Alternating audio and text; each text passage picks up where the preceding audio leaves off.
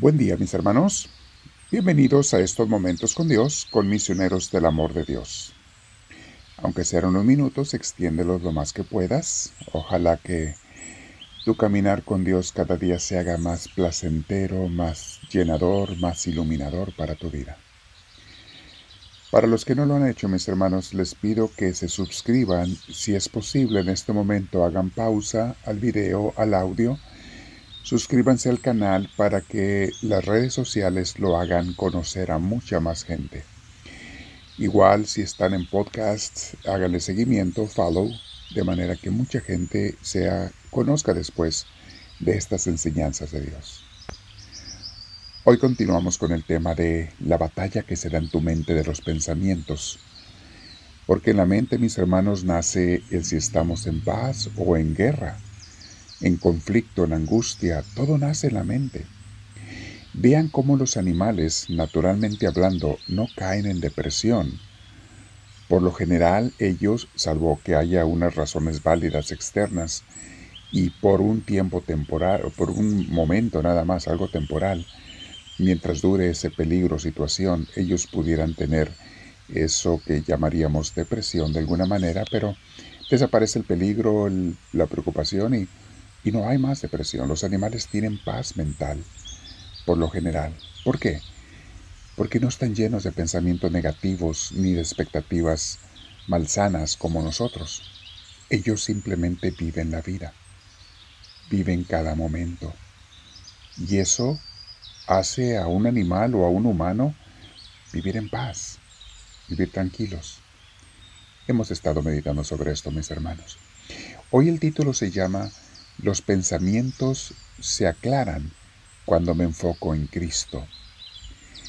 Vamos a explicar esto, mis hermanos, porque para los cristianos es tan importante enfocarnos en Cristo. Y cómo aquellos que se enfocan en el mundo, en las cosas materiales, sufren muchas contradicciones y muchos sinsabores y al fin y al cabo unas rutas no precisas de su vida, unos caminos que ni ellos saben dónde irán a terminar. Entonces, ¿qué significa enfocar nuestra mente en Cristo, nuestros pensamientos? Fíjense, cuando nos enfocamos en las cosas del mundo, dinero, placeres o criaturas, nuestros pensamientos se enturbian, se vuelven inseguros, inestables. Tarde o temprano se hacen desequilibrados y nos afectan a las emociones y a la vida en general. Porque hay muchos caminos diferentes que podemos seguir en esta vida.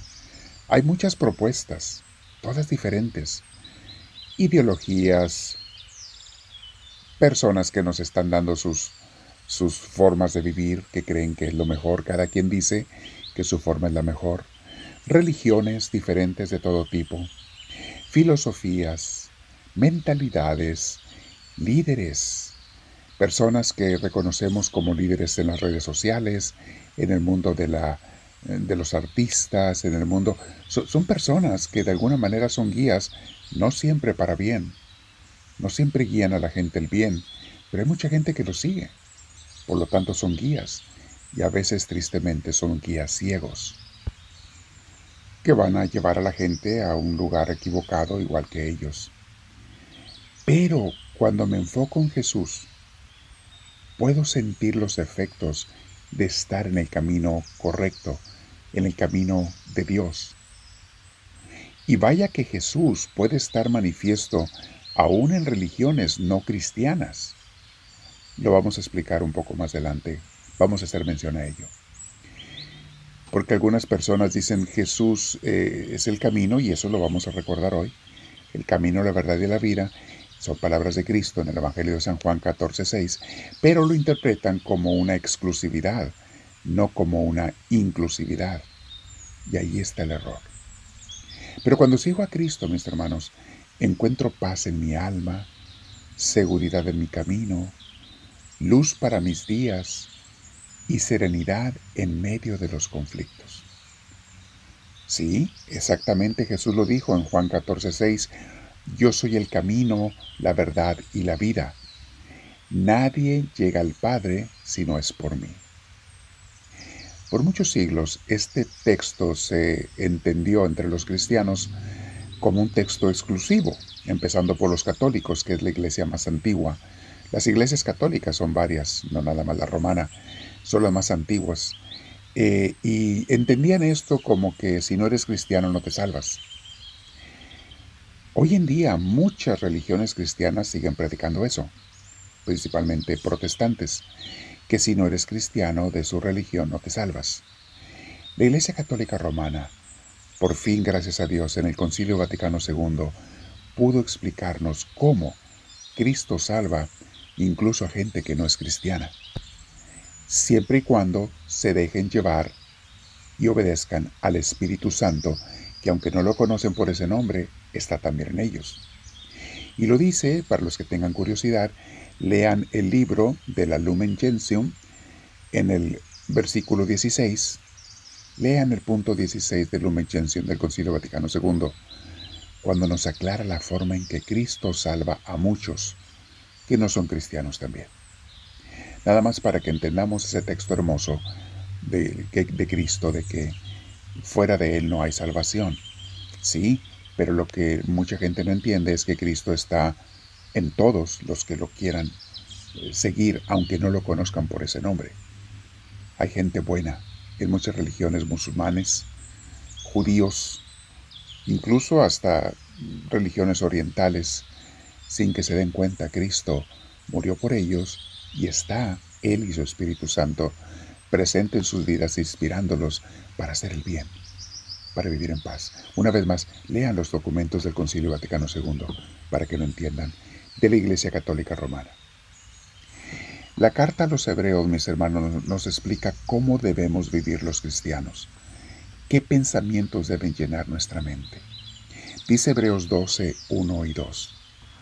Por tanto, también nosotros que estamos rodeados de una multitud tan grande de testigos, despojémonos del lastre que nos estorba sea, vamos a ver a los buenos testigos de Dios y soltemos ese lastre que nos estorba, en especial del pecado que nos asedia, y corramos con perseverancia la carrera que tenemos por delante. Sigue a Cristo y no te canses, es lo que están diciendo. Fijemos la mirada en Jesús, el iniciador y perfeccionador de nuestra fe. Ahí está, mis hermanos. Tu mirada fija en Cristo, no en las criaturas, no en las cosas del mundo quien por el gozo que le esperaba soportó la cruz, menospreciando la vergüenza que ella significaba, y ahora está sentado a la derecha del trono de Dios. Palabra de Dios. Aquí está, mis hermanos. Hay que despojarnos de todo aquello que nos aparta de Cristo.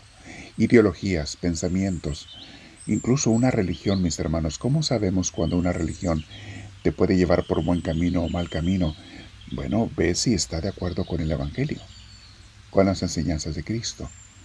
Toda buena religión se tiene que estar revisando constantemente, corrigiendo, mejorando, para volver siempre a la raíz, que es el Evangelio de Cristo. Los que somos católicos, mis hermanos de nuestra Iglesia Católica, se ha tenido que estar corrigiendo constantemente.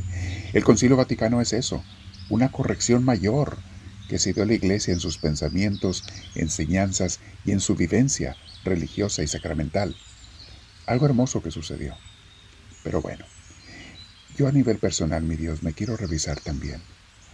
¿Tengo mi mente puesta en ti? ¿Eres el que llena mis pensamientos? ¿Eres tú, Señor, el guía, el camino que yo quiero seguir? ¿O ando confundido con otras ideologías, religiones, filosofías, líderes mundanos? ¿A quién sigo, Señor? Me voy a quedar en oración contigo y te digo, háblame, Señor, que tu siervo te escucha.